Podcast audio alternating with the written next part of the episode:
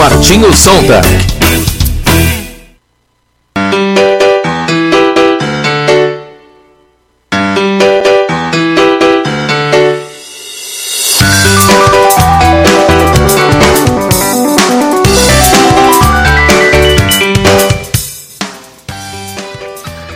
Hoje é quinta-feira, 11 horas, é o horário do nosso programa Pergunte ao Pastor. Saúdo a todos que estão conosco nesse momento e também aqueles que estarão conosco nos momentos de reprise desse programa. Desejo que Deus esteja com todos, com a sua bênção, com a sua graça, para que estejam bem amparados sempre pelo bondoso Deus e Senhor. Hoje é o dia em que nós vamos responder uma pergunta bastante significativa que nos foi encaminhada. É a pergunta sobre o divórcio. A pergunta foi encaminhada é a seguinte: qual é o posicionamento da IELB, isso é, da Igreja Evangélica Luterana do Brasil, sobre o divórcio? E nós vamos responder a essa questão sempre com textos da Sagrada Escritura. Nosso posicionamento, na realidade, é o posicionamento da palavra de Deus. Por isso, a pergunta qual é o posicionamento da IELB sobre o divórcio vai ser o posicionamento bíblico, aquilo que Deus é, disse né, e, pediu que os seus autores, inspirados pelo Espírito Santo, escrevessem para todos os tempos da humanidade. Por isso, os convido desde já a participarem conosco e também no final do programa ter, temos um quadro chamado Interação. Se alguém quiser depois fazer uma manifestação, uma pergunta, fique bem à vontade para dialogar conosco e nós vamos tentar é, conversar dentro do tempo possível. Nós vamos agora iniciar com o hino Deus está presente. Essa é a nossa graça, a bênção de Deus quando Deus está presente conosco. Vamos ouvir.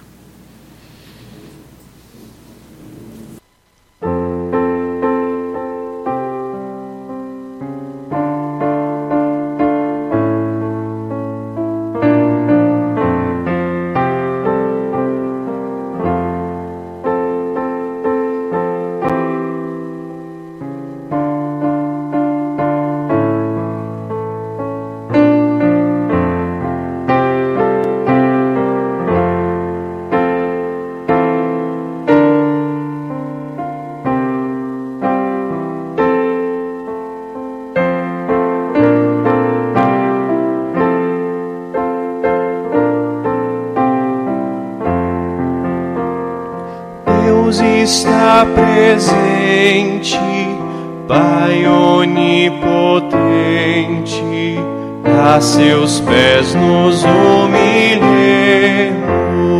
servos consagrados, ante Deus prostrados, reverentes o louvemos.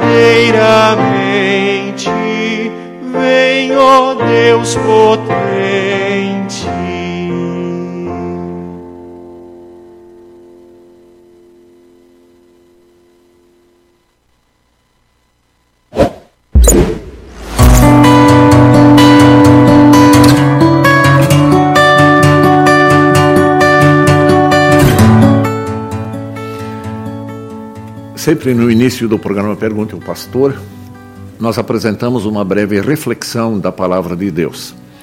E já que nós vamos tratar do assunto do divórcio hoje, é, na pergunta que nos foi encaminhada, que também fala da família, do casamento, eu decidi ler uma breve reflexão que está no livro Meditações Diárias para Casais, na, onde, para o dia 9 de maio, está escrita uma reflexão sobre Provérbios, capítulo 18, versículo 21.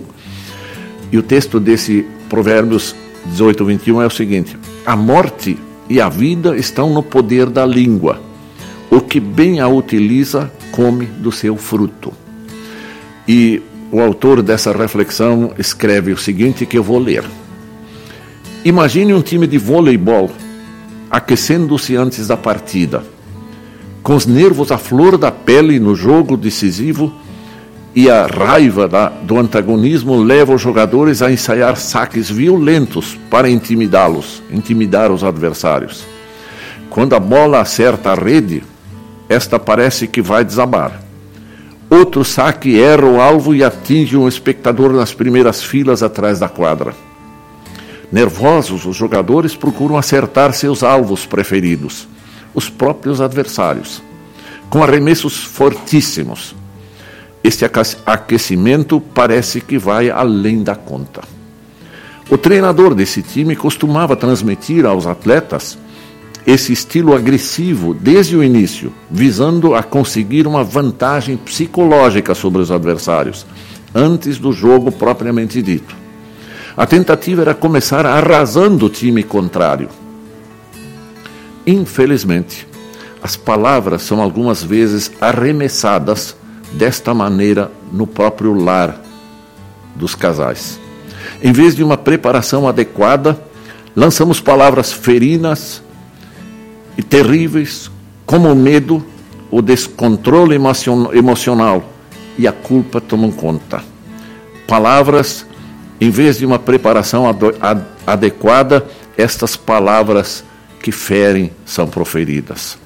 Aprendemos com o sábio pregador a verdade de que, aspas, a morte e a vida estão no poder da língua. Winston Churchill, primeiro-ministro inglês e herói intelectual da Segunda Guerra Mundial, costumava disparar mísseis contra os inimigos, tanto nas batalhas como na vida política e social. Certa vez, depois de testar sua paciência sua antagonista, Lady Astor, disse-lhe: Senhor primeiro-ministro, estou notando que o senhor está embriagado. Churchill sorriu e devolveu o insulto com estas palavras: Sim, Lady Astor. E o senhor e, e o senhor e a senhora continua feia. Mas amanhã eu estarei sóbrio.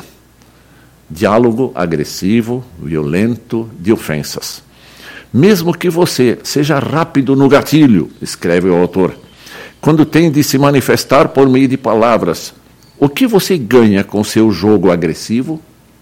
A Bíblia adverte-nos contra o poder destrutivo da língua, pois ela sempre produz frutos amargos.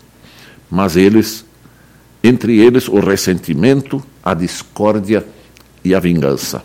As palavras cruéis não somente ferem os outros, elas também envenenam os relacionamentos. E aí o autor faz perguntas para reflexão que cada um aí onde está pode refletir. Ele pensa, pergunta o seguinte: qual é o tom das conversas em sua família? Que influência têm os pais sobre elas? O que pode ser feito para diminuir ou eliminar a tendência de, de atacar uns aos outros com palavras duras? E aí ele recomenda uma vez que Jesus Cristo é a palavra ou o verbo, orem para que sua conversa em todos os aspectos da vida reflita o papel do príncipe da paz, o nosso mediador Jesus Cristo. Uma sábia recomendação do autor desta reflexão. Quantos lares começam a ser destruídos, começam a separar pessoas com palavras duras, com palavras sem amor, com palavras de ódio, de raiva. concentremos-nos sempre, como famílias, de falarmos palavras bondosas, palavras de amor, palavras de companheirismo entre nós. Que Deus abençoe todos os casais, as famílias, para que continuem caminhando sob a graça e bênção de Deus. Esta é a nossa breve reflexão que nós preparamos para o dia de hoje. Vamos agora suplicar que o Espírito Santo esteja presente conosco hoje e sempre, especialmente nos iluminando também para sabermos é, meditar sobre a questão que nos foi proposta para o dia de hoje, sobre a questão do divórcio. Vamos ouvir o hino Vem Espírito Divino. Vamos lá.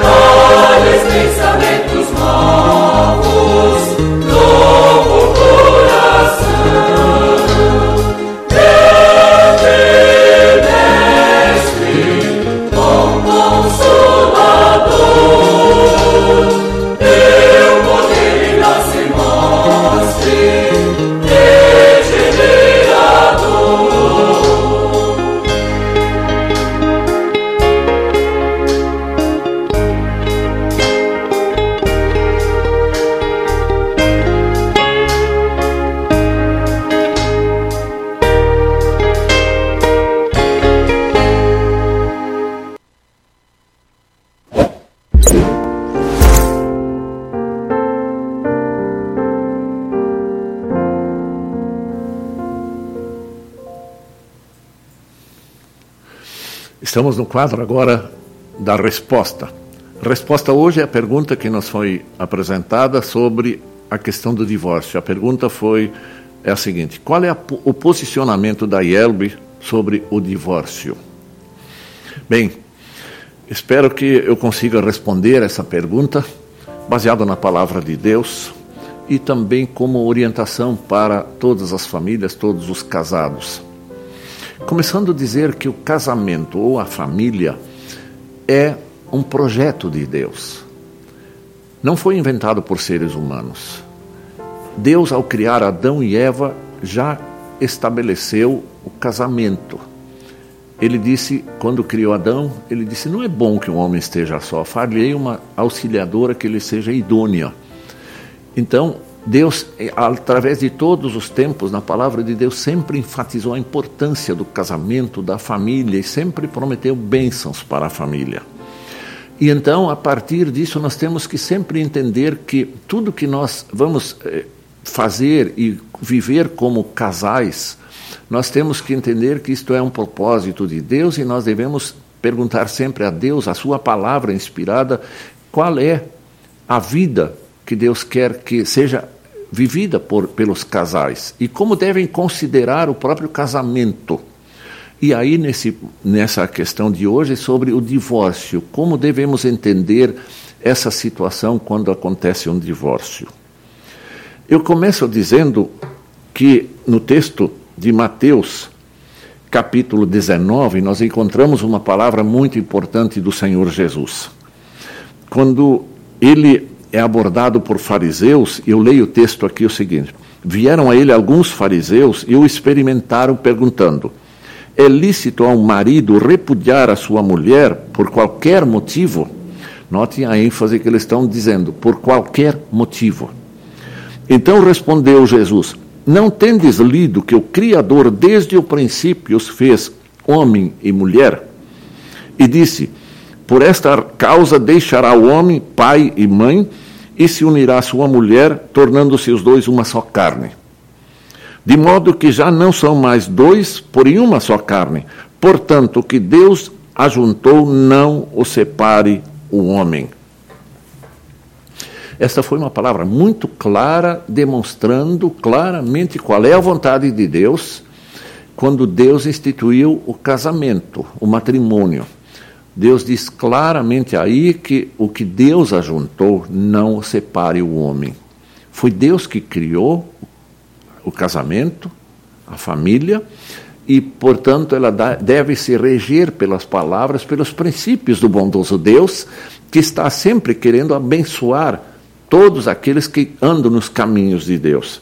E nós podemos também perceber a mesma verdade num outro texto bíblico, 1 Coríntios capítulo 7, onde também é dito claramente sobre a estabilidade da família. Eu leio também esse texto, capítulo 7, versículo 10 em diante. Ora, aos casados ordeno, não, não eu, mas o Senhor, que a mulher não se separe do marido. Note que o apóstolo Paulo, escrever à congregação de Corinto, ele diz: Isso não é uma vontade minha, não é uma, uma palavra minha, mas é do Senhor. Ele diz adiante: se, porém, ela, ela vier a separar-se, que não se case ou que se reconcilie com seu marido, e, o que, e que o marido não se aparte de sua mulher. Então, de novo, a, a ênfase é esta: a perenidade do casamento, que é para toda a vida. Enquanto vivem, eles está, devem estar em união entre marido e mulher, conforme a vontade de Deus. Reconhece aí Deus esta questão. Mas a palavra de Deus também registra que há problemas e dificuldades em alguns momentos. Entendendo que todos os seres humanos são pecadores e podem ter as suas deficiências, seus erros, as suas quedas, suas tentações. Isso é comum na vida dos cristãos. Mas os cristãos sempre devem lutar para vencer essas tentações, esses, esses problemas, essas dificuldades, e devem sempre suplicar a Deus para que Deus os capacite a viver de acordo com, com a vontade dEle. Porque nós precisamos muito da ajuda de Deus em todos os nossos eh, nossa vida, em todos os aspectos da nossa vida, em todo lidar na nossa vida. Então, o que, que está acontecendo? Esta é a primeira verdade que precisa ser firmada. O casamento é para toda a vida. Às vezes, o divórcio acontece. Acontece por causa de alguma situação. E, especialmente quando acontece adultério. Observe o que diz Mateus capítulo 19, versículo, versículo 9, especialmente o versículo 9, do mesmo capítulo que eu li no início. Capítulo 19, versículo 9. Eu, porém, vos digo: quem repudiar sua mulher, não sendo por causa de relações sexuais ilícitas, isso significa por adultério, e casar com outra, comete adultério. Então, exceto em caso de adultério. O próprio Senhor Jesus Cristo admite que se uma parte do casal, ou o homem ou a mulher, cometerem o adultério, se tiverem relações sexuais com outra com outra pessoa, no caso o marido com outra mulher ou a mulher com outro homem, ela comete adultério e o adultério quebra o matrimônio. E aí está dito claramente, depois no outro texto, que a mulher ou o homem que for a parte inocente está livre. Livre. Ela não está sujeita, mas esta pessoa é, inocente não está sujeita à lei estabelecida por Deus, porque a, o outro, aquele que adulterou, o cônjuge que adulterou, é o culpado e a parte então inocente está livre para continuar a sua nova vida como for possível, de acordo com os princípios de Deus. Às vezes o divórcio, então, acontece assim. Mas também há um outro caso, quando no Novo Testamento, é, acompanhando todo o trabalho de evangelização, nós sabemos que muitas vezes uma pessoa do, do casal era convertida pela graça de Deus à fé cristã e o outro cônjuge não. E aí havia, começaram as, os problemas, as dificuldades, as dificuldades de entendimento. E aí tem um texto bíblico que diz assim: se o descrente quiser separar-se, que se separe, por causa dessa falta de entendimento. Mas nunca deve ser uma iniciativa do cristão, da parte cristã, do cônjuge cristão. Se a, mulher foi convertida, ela deve continuar firme no casamento, mesmo se o marido não for convertido. Ou caso o, o, o marido for convertido pela graça de Deus e a mulher não, e a mulher começa a criar problemas por causa disto e quiser se separar, ela que se separe, mas por responsabilidade dela. Então, nesse caso, o marido está livre. Então aconteceram, aconteceu isso. E então a palavra de Deus diz assim: que o descrente se quiser separar, não o crente, não o cristão, não deve tomar a iniciativa por causa de qualquer é, desentendimento, a não ser, exceto em caso de adultério, como já li o texto antes. Outro, outras situações, outras situações que às vezes a, acontecem. Isso é muito comum nos dias atuais, a gente percebe praticamente diariamente nos noticiários da TV, nos jornais, nas rádios, é, o desentendimento, a violência chama-se feminicídio, chama-se com nomes que quiserem, mas aí muita agressividade física, moral, violência moral, moral é, violência psicológica, violência sexual. Tudo isso cria uma, um clima, uma situação insuportável. E às vezes, antes que aconteça, aconteça a tragédia é, final de mortes, é preferível haver separação. É preferível que então haja separação. Mas, apesar de Deus, no seu texto sagrado, em 1 Coríntios 7, 10 a 11, admitir a legitimidade do divórcio nesses casos que eu já citei, em casos de, de, de ser que a pessoa se abandona o outro, caso de adultério, o abuso danoso, como no caso da violência, também afirma a liberdade do cônjuge lesado, lesado pelo outro, de se casar novamente, não sendo esse o caso do cônjuge culpado. O cônjuge culpado não tem amparo enquanto permanecer no seu erro, na sua culpa. Então, vejam, queridos irmãos, queridos casais, a palavra de Deus trata com muita seriedade essa questão. o que deve acontecer quando acontecem dificuldades? Como agir quando há, inclusive, um adultério? Se um dos cônjuges é flagrado em adultério, ou quando há é, muita discussão, muita palavra é, agressiva, muita violência. A primeira coisa que se deve tentar é buscar socorro, ajuda e orientação. E nós aqui falamos como igreja. Os casais devem buscar nos seus pastores, naqueles que podem orientar, pessoas que estão habilitadas, capacitadas para orientar e aconselhar, para que as pessoas tenham força para superar essas dificuldades e para que as pessoas busquem diante de Deus, em primeiro lugar, arrependimento e perdão por tudo que acontece que é contrário à palavra de Deus, que fere os cônjuges. Então, essa é a primeira coisa. Vejam que a palavra de Deus é muito incisiva quando apela para perdão, para perdão. Escutem o que, está escrito em 1 João capítulo 4, versículo 8.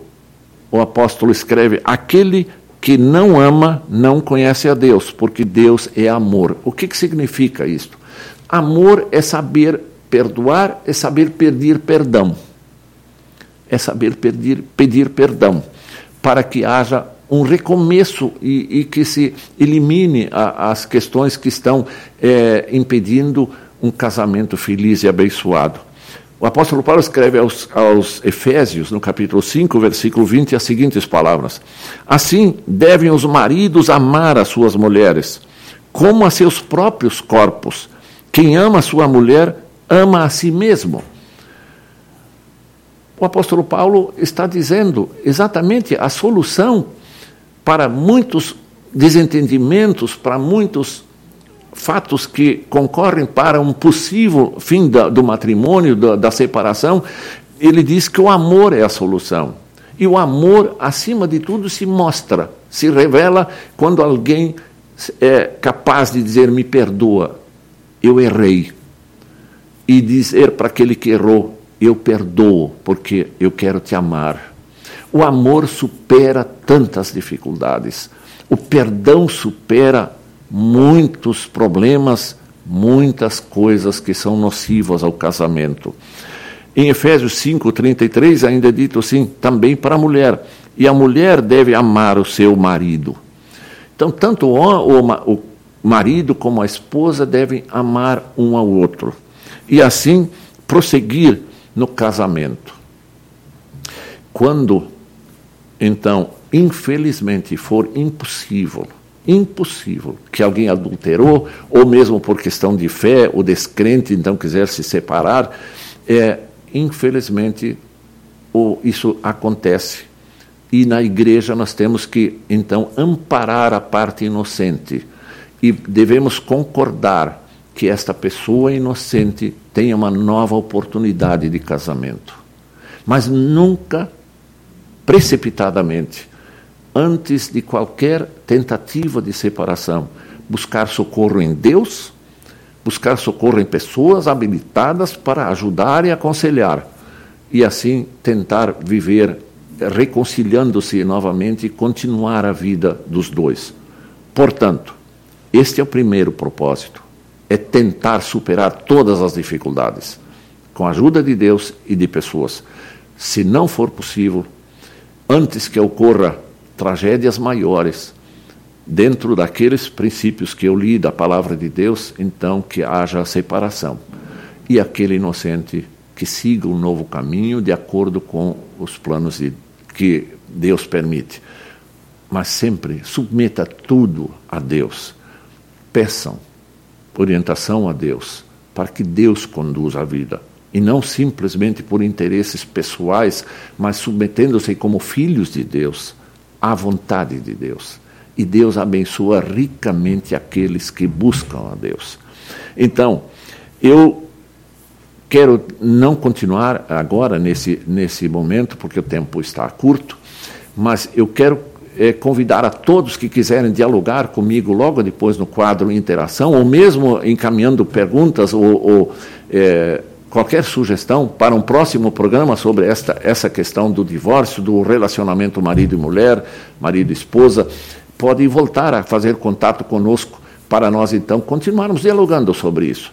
Mas eu, eu apelo para cada um dos, dos cônjuges, todas as pessoas casadas, que juntem as mãos diante de Deus para falar com Deus para se colocar diante de Deus, que façam as suas devoções, que leiam a Sagrada Escritura, que olhem um para o outro como alguém que Deus colocou na sua vida.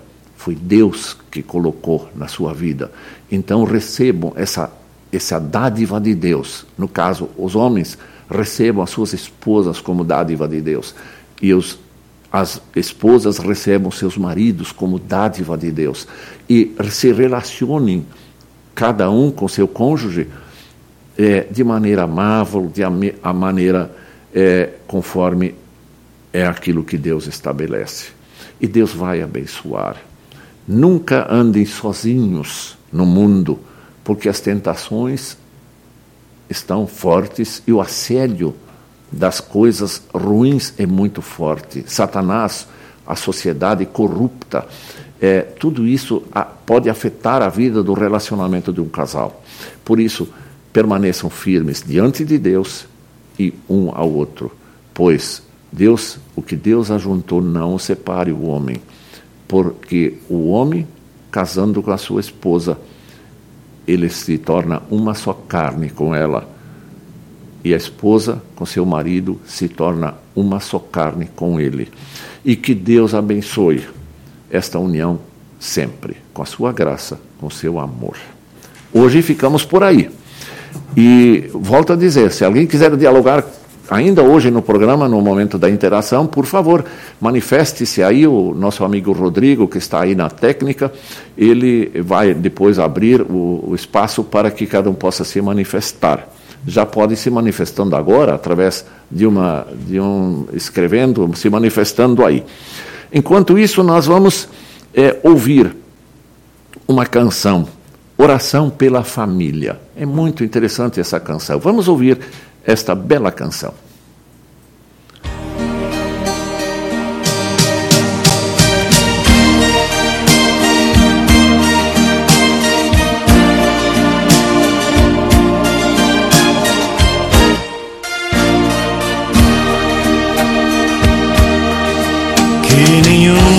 Família comece em qualquer de repente.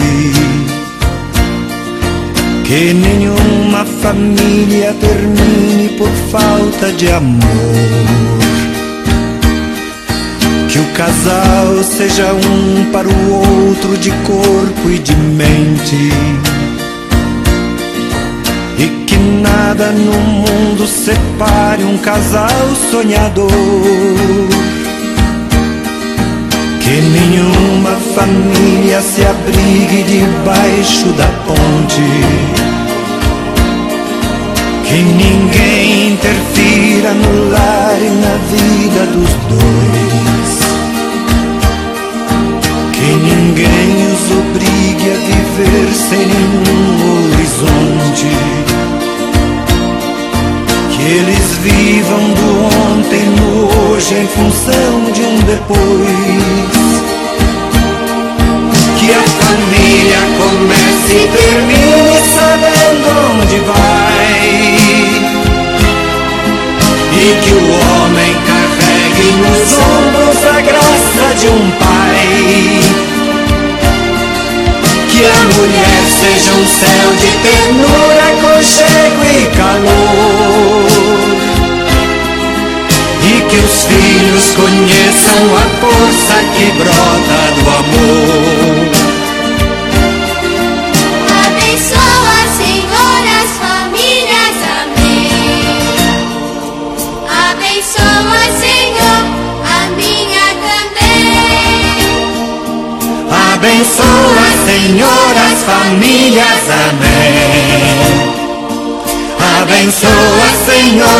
a minha também.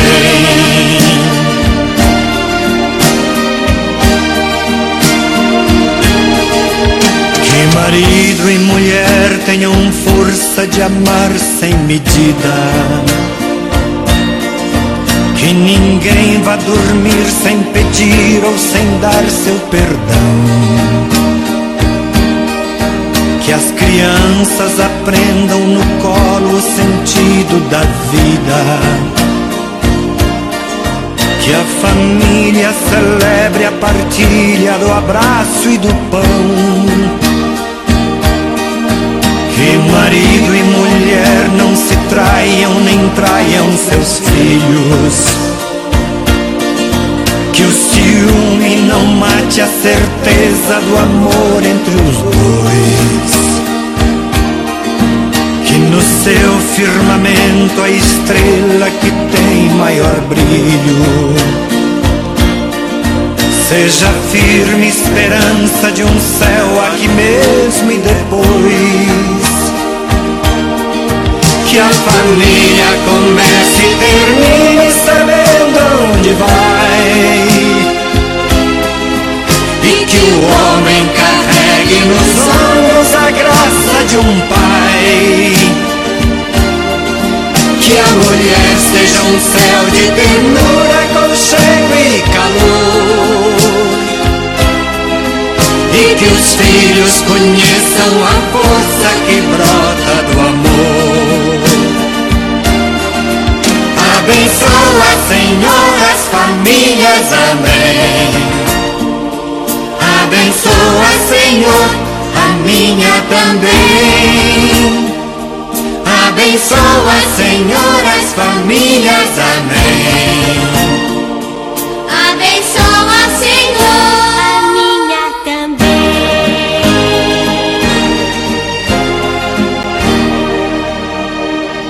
Abençoa, Senhor,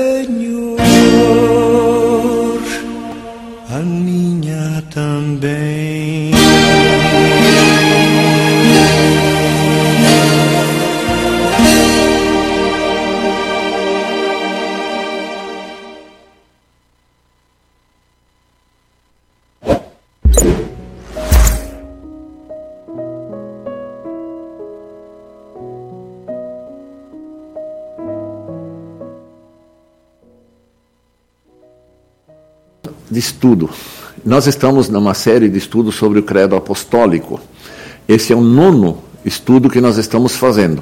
E no quadro ao lado aí está o destaque, onde nós vamos abordar agora, na sequência do credo apostólico, a, essa confissão. Donde há de vir a julgar os vivos e os mortos. Esse vai ser o foco do nosso estudo, da nossa reflexão agora. E nós vamos seguindo os quadros que também vão estar aí ao lado, sempre para que cada um possa acompanhar. Eu me dediquei um pouco essa semana a pesquisar o que está registrado nos jornais e revistas, também na TV, sobre perspectiva das pessoas para o futuro. E eu coloco aqui três coisas que praticamente sintetizam os destaques da pesquisa. Uma, muita insegurança parece que há uma insegurança generalizada entre o povo. Ninguém tem segurança para o futuro. Dois, incerteza sobre o futuro, que também está relacionado com insegurança. E a terceira, a pergunta recorrente, que sempre é: o que esperar para o meu futuro? São coisas preocupantes que sempre estão presentes. E isso nós queremos, então, na continuidade, é, abordar. E o que nos espera o futuro foi uma das coisas que estava no quadro anterior. Esta, eu digo ali, esta questão se torna mais dramática, incisiva e pungente quando as perguntas se tornam pessoais, como estas: o que está reservado para o meu futuro? A pessoa se coloca na, dentro, diante do futuro e pensa sobre a sua vida, no seu, eh, no seu viver aqui no mundo. Então, vamos dar uma olhada adiante. O futuro pertence a Deus, na realidade. Só Deus sabe a resposta para muitas das nossas indagações, daquilo que nos preocupa, daquilo que está proposto para o futuro. Para nós, muitas dessas questões, dessas indagações, sempre vão permanecer na incógnita. Muitas, muitas incertezas vão permanecer. Agora, porém, eu digo-lhe: uma coisa é certa, é esta o Senhor Jesus Cristo voltará visivelmente para julgar os vivos e os mortos. Então vejam, para o nosso futuro, para o futuro da humanidade, está um fato que é inegável. Jesus voltará visivelmente para julgar os vivos e os mortos e para criar e inaugurar novos céus e nova terra para todos aqueles que creram em Jesus Cristo e seguiram firmes com Ele. É a segunda vinda de Jesus. Será o dia do grande julgamento final.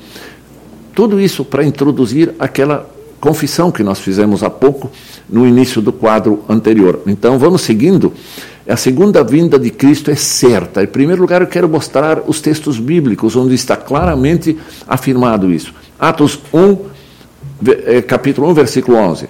Esse Jesus, isso foi, esse foi dito por, pelos anjos quando Jesus foi ao céu, no dia da ascensão. Os anjos vieram e consolaram os que estavam ali na, é, a, acompanhando a ascensão de Jesus, eles disseram assim: Esse Jesus que dentre vós foi assunto ao céu, quer dizer, foi, subiu ao céu, assim virá do modo como o viste subir. Isso significa, visivelmente, ele voltará.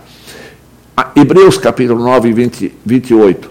E assim como aos homens está ordenado morrerem uma só vez, vindo depois disto o juízo, assim também Cristo tendo se oferecido uma vez para sempre para tirar os pecados de muito, aparecerá a segunda vez, sem pecado, aos que o aguardam para a salvação, referindo-se à segunda vinda no dia do juízo final.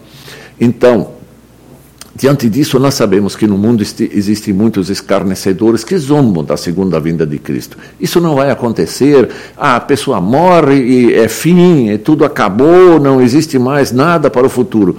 Já o apóstolo Pedro, inspirado por Deus, já naquele tempo enfrentava esses escarnecedores, por isso ele escreve no capítulo 3, versículo 2 até 4, ele diz assim: para que vos recordeis das palavras que anteriormente foram ditas pelos santos profetas, bem como do mandamento do Senhor e Salvador, ensinado pelos vossos apóstolos, tendo em conta, antes de tudo, que nos últimos dias virão escarnecedores com seus escárnios, andando segundo as próprias paixões e dizendo: Onde está a promessa da sua vinda?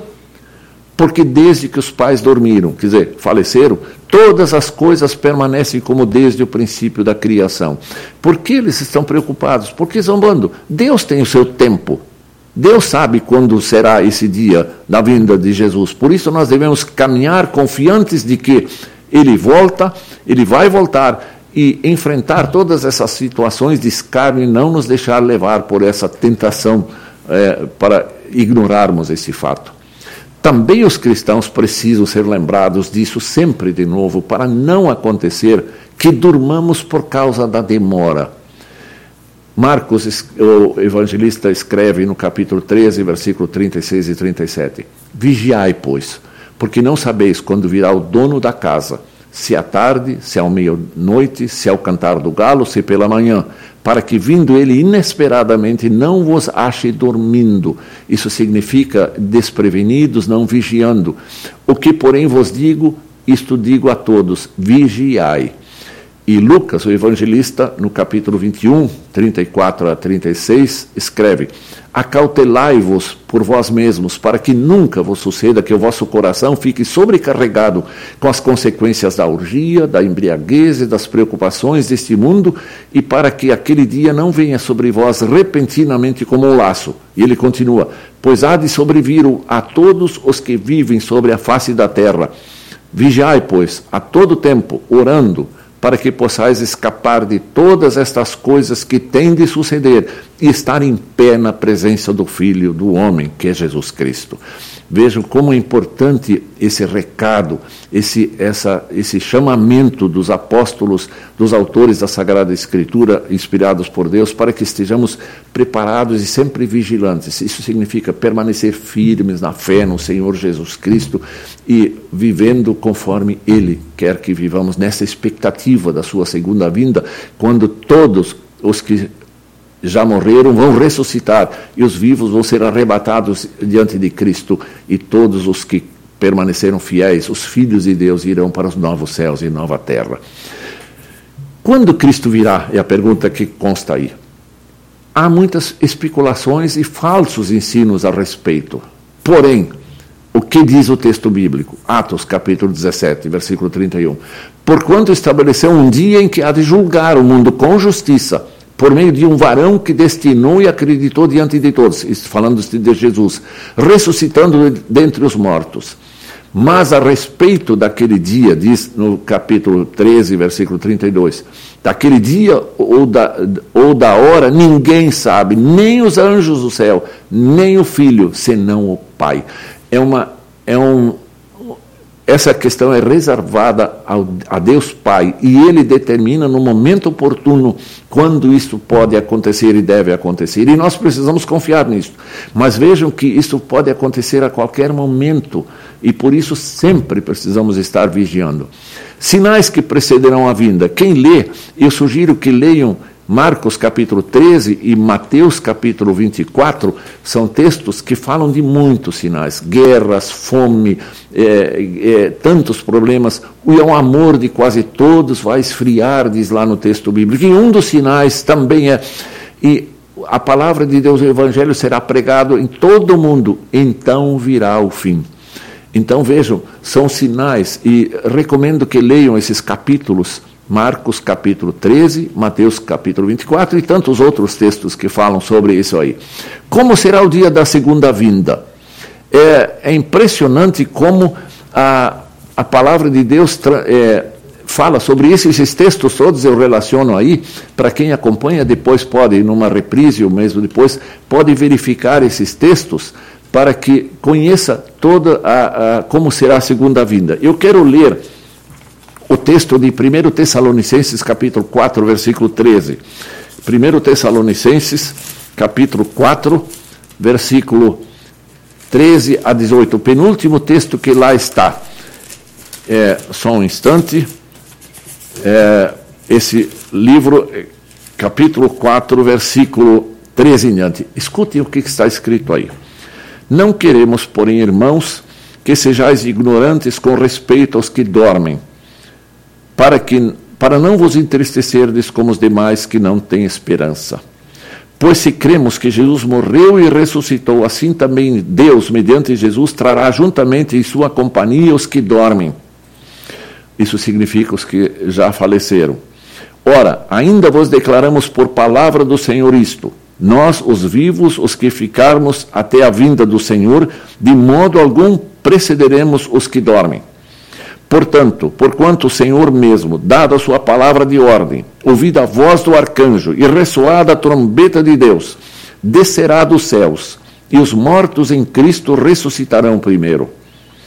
Depois nós, os vivos, os que ficarmos, seremos arrebatados juntamente com eles, com eles entre nuvens, para o encontro do Senhor nos ares, e assim estaremos para sempre com o Senhor vai ser um momento fantástico, glorioso, onde Deus, é, o Senhor Jesus Cristo, aparecerá e será como um relâmpago do, do ocidente ao oriente, num instante, como um fechar de, dos olhos, fechar e abrir os olhos, num instante, o Senhor será revelado em todo o mundo, em todo o planeta, e naquele tempo não haverá volta. Os que foram crentes em Cristo, que confiaram na graça de Jesus, foram fiéis a Cristo, esses serão recolhidos para a glória eterna, para os novos céus e nova terra. E, infelizmente, os que não creram no Senhor Jesus Cristo serão destinados para o inferno, para a condenação eterna, para a morte eterna. Veja que coisa impressionante que vai acontecer. Vai ser um dia é, indescritível. Nós não podemos ainda conceber com nossa fraqueza humana de como será esse dia e por isso de, de, ser tão glorioso para os cristãos, para aqueles que creem em Cristo, todos deveriam se apegar firmemente a Jesus Cristo e pedir que Deus, através do Espírito Santo, os firme na fé, para não fraquejarem no caminho, para que um dia estejam lá. E Jesus vai julgar de acordo com aquilo que está na palavra de Deus. Ele disse: quem crer será salvo, quem não crer será condenado. Esse é o, é o princípio básico de tudo. E ele vai separar, ele vai separar da, os dois grupos, para a direita e para a esquerda, e vai dizer então: Vinde benditos e meu Pai, outros afastai-vos de mim. Não por culpa do Senhor. Deus nunca queria condenar ninguém. Ele ofereceu a salvação a todos e continua oferecendo ainda enquanto não está voltando, para que todos se arrependam e creiam em Jesus Cristo. A finalidade dos sinais, inclusive, que na última frase desse quadro, a finalidade dos sinais que precederão a vinda é exatamente essa, de chamar a atenção. Olha, os tempos estão andando, os sinais estão acontecendo. Estejam vigiando, permaneçam vigilantes, como atalaias, eh, sempre olhando para tudo na vida e fiquem firmes na palavra de Deus. Vamos seguir. Qual será a base do julgamento? Qual será a base? É a palavra de Deus, tudo aquilo que Deus é, já determinou. E aí nós precisamos é, apontar para uma coisa que há, infelizmente, o, a questão do, do, do, milênio. Eu vou pedir ao Rodrigo que destaque essa, esse, esse trecho aqui que está aí. Eu extraí isso do catecismo, no nosso catecismo menor, página 106, onde está escrito o seguinte. O, o milênio que diversas igrejas ensinam é uma doutrina não bíblica eles dizem que antes ou depois que Cristo voltar, a igreja experimentará literalmente um período de mil anos, um milênio, de paz e prosperidade aqui na terra. Baseiam isso na linguagem figurada de Apocalipse 20. É, quem é, depois quiser ler, leia Apocalipse 20.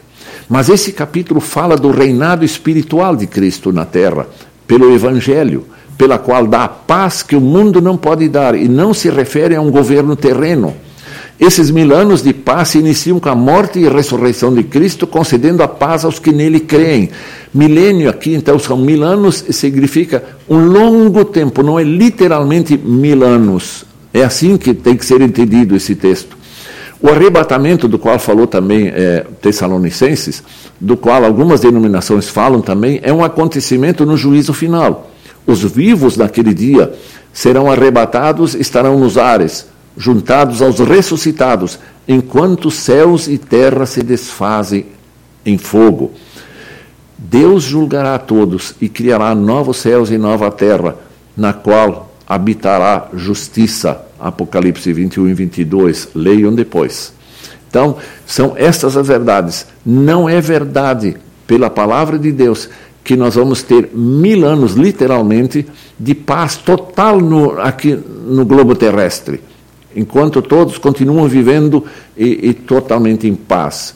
Deus disse vai criar novos céus e esta este esta realidade terrena será consumida por fogo, diz, diz a palavra de Deus. E ele vai apresentar novos céus e nova terra é, naquele momento da sua, sua segunda vida. Vamos adiante. Uma história que edifica. Eu achei muito interessante essa historinha que eu encontrei. Conta-se que certo homem pecou se arrependeu e pediu perdão a Deus. É claro que todos os seres humanos pecam, né? E é bom que cada um peça perdão a Deus. E o Senhor o perdoou, diz a história. O homem, sentindo-se leve e feliz, continuou seu caminho. Mais adiante, porém, cometeu um novo deslize, um novo pecado. Triste e envergonhado por haver errado novamente, tornou a Deus, dizendo: Peço-te que me perdoes esse segundo pecado. Disse ele para Deus. Aí o senhor, admirado, perguntou-lhe: segundo? Não me lembro de um primeiro. Esse é o caráter de Deus, que enviou o próprio Filho ao mundo para resgatar os pecadores, eu e você. Quando Deus perdoa os pecados, eles, eles não existem mais na nossa agenda, no nosso, na nossa realidade. Deus, quando diz: te perdoados estão os teus pecados, eles desapareceram. Por que, que eu estou contando essa história aqui? A, a, o parágrafo final. No dia do juízo final, o Senhor dirá aos cristãos algo como isto: Não lembro de nenhum pecado de vocês. Eu já os paguei na cruz do Calvário e vocês estão perdoados porque vocês se arrependeram, cre, creram em mim. Venham para a casa do Pai para viver eternamente felizes. Esta é a realidade que nós precisamos crer. Quando nós falamos sobre virá para julgar vivos e mortos, Ele já perdoou a cada um que está com ele, que crê nele, e ele e cada um dos cristãos dos que creem em Jesus não devem viver nesse mundo com medo da segunda vinda de Cristo. Se estão na fé, caminhem firmes, continuem alegres, continuem é, falando de Jesus, continuem vivendo em, com as pessoas mas firmes, confiando, esperando nessa expectativa gloriosa da vinda do Senhor Jesus Cristo. Queira Deus que muitos se arrependam, que muitos creiam em Jesus Cristo e sejam muito abençoados por Deus. Deus é um Deus de amor. Deus ama. Enviou seu Filho Jesus Cristo, que pagou a nossa culpa. E quando nós comparecermos diante do juízo final, Ele vai nos acolher como o pai na história do filho pródigo. Quando o filho voltou, regressou da, do, do, seu, do seu caminho errado, mas voltou confiando no amor do pai. O pai corre ao encontro dele, o abraça e o recolhe, o acolhe de novo no seu lar como seu filho para sempre. Esta é a história. Quando Deus nos diz que vai voltar, Jesus vai voltar e vai então criar novos céus e nova terra. Que bênção! Vamos continuar pedindo que Deus nos mantenha firmes no caminho da salvação. Esta é a palavra do estudo de hoje.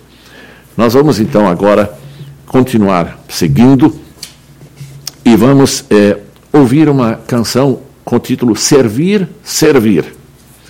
Vamos lá.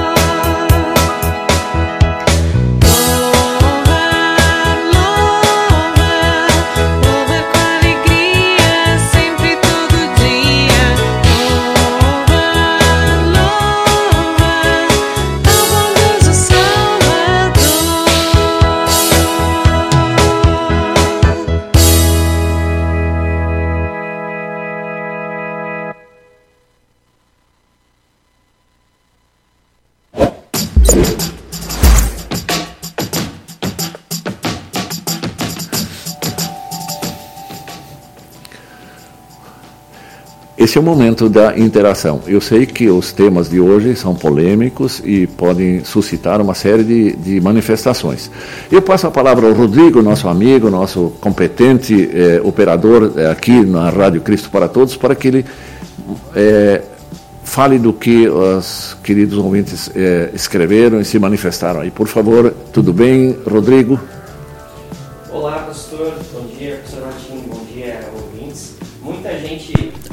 Agora sim, agora estão me ouvindo. Muita gente é, co comentou, né, um assunto bem, bem importante aí para o momento, né? E tem vários comentários aqui, pastor. Uh, aí da Marlene Bond, bom dia, pastor Martinho, bom dia, Rodrigo, a todos. Né? A Lili Schiller também, bom dia, pastor Martinho, Zonta aqui, Rodrigo. Uh, o Valério lá de Cerro Branco assistindo.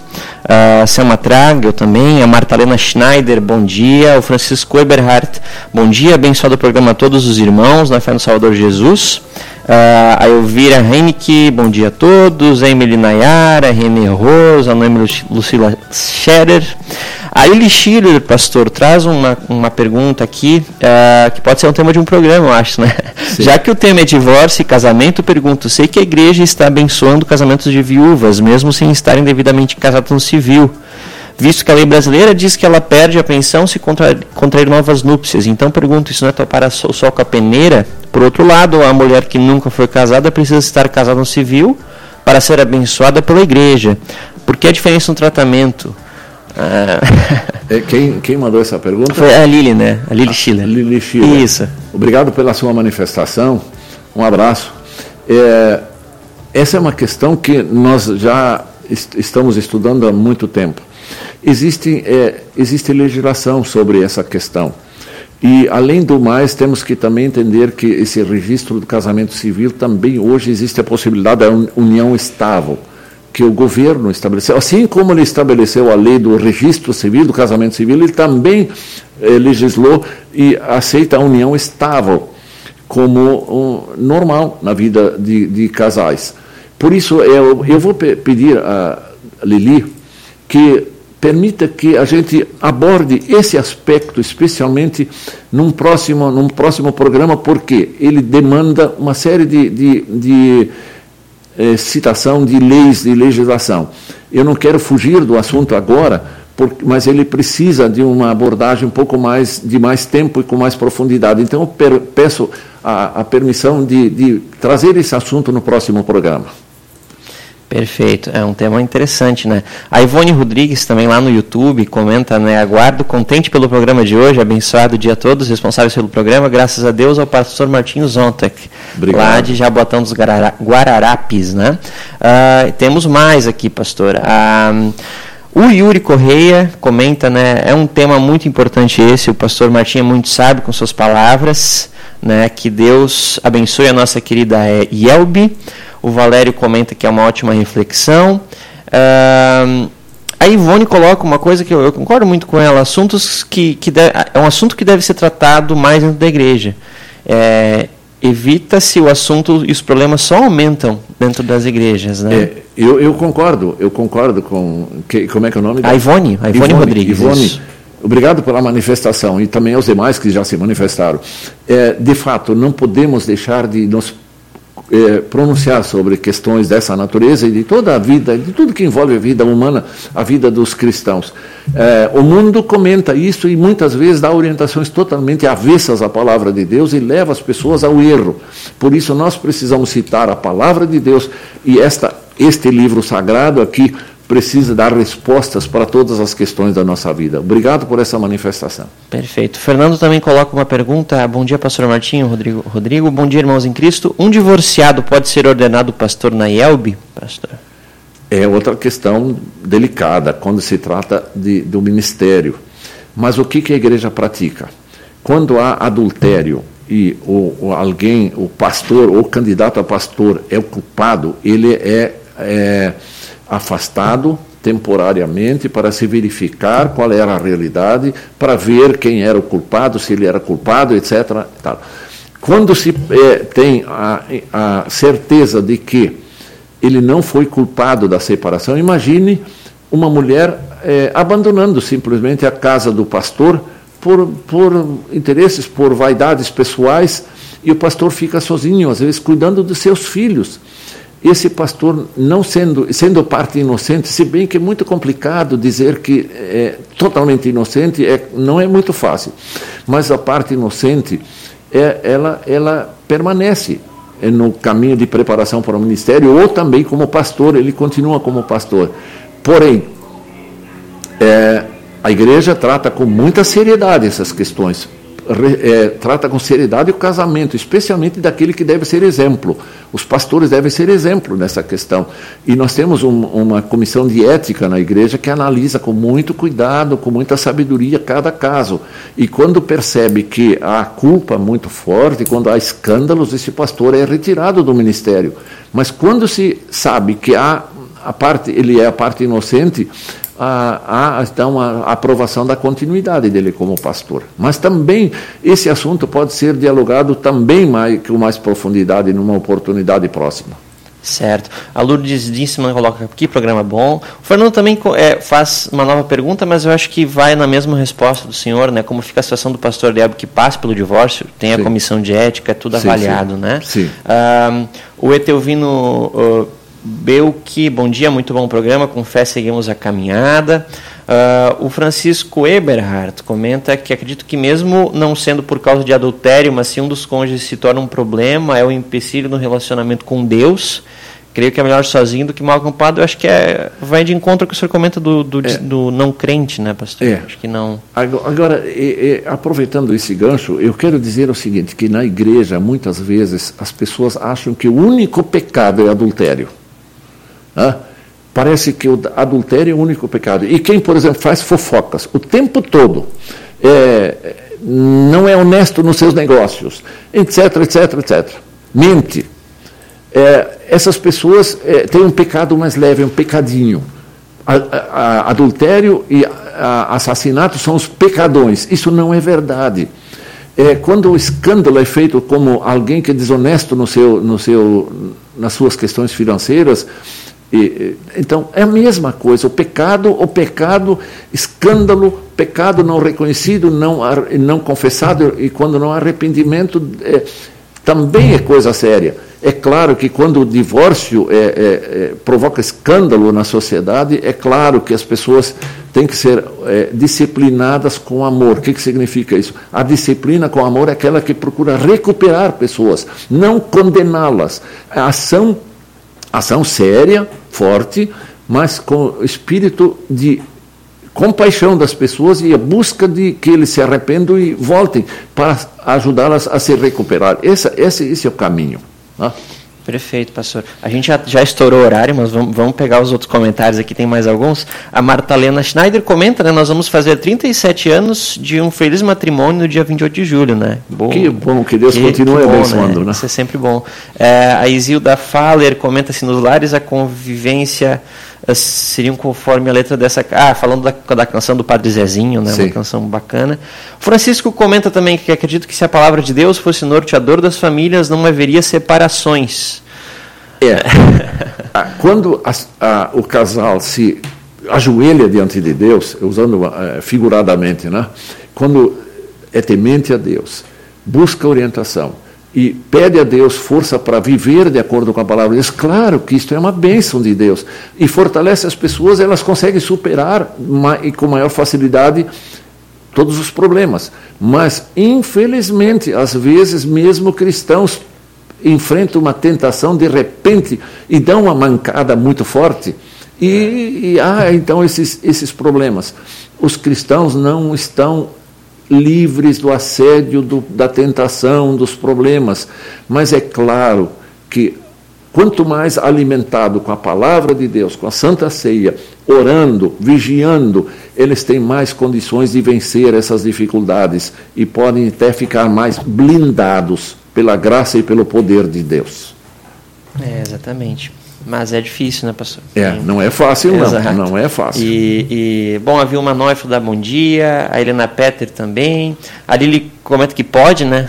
Pode responder a pergunta na, na, na próxima. E uma última também, o, o, o, o, Fernando, ah, o Fernando comenta aqui, né?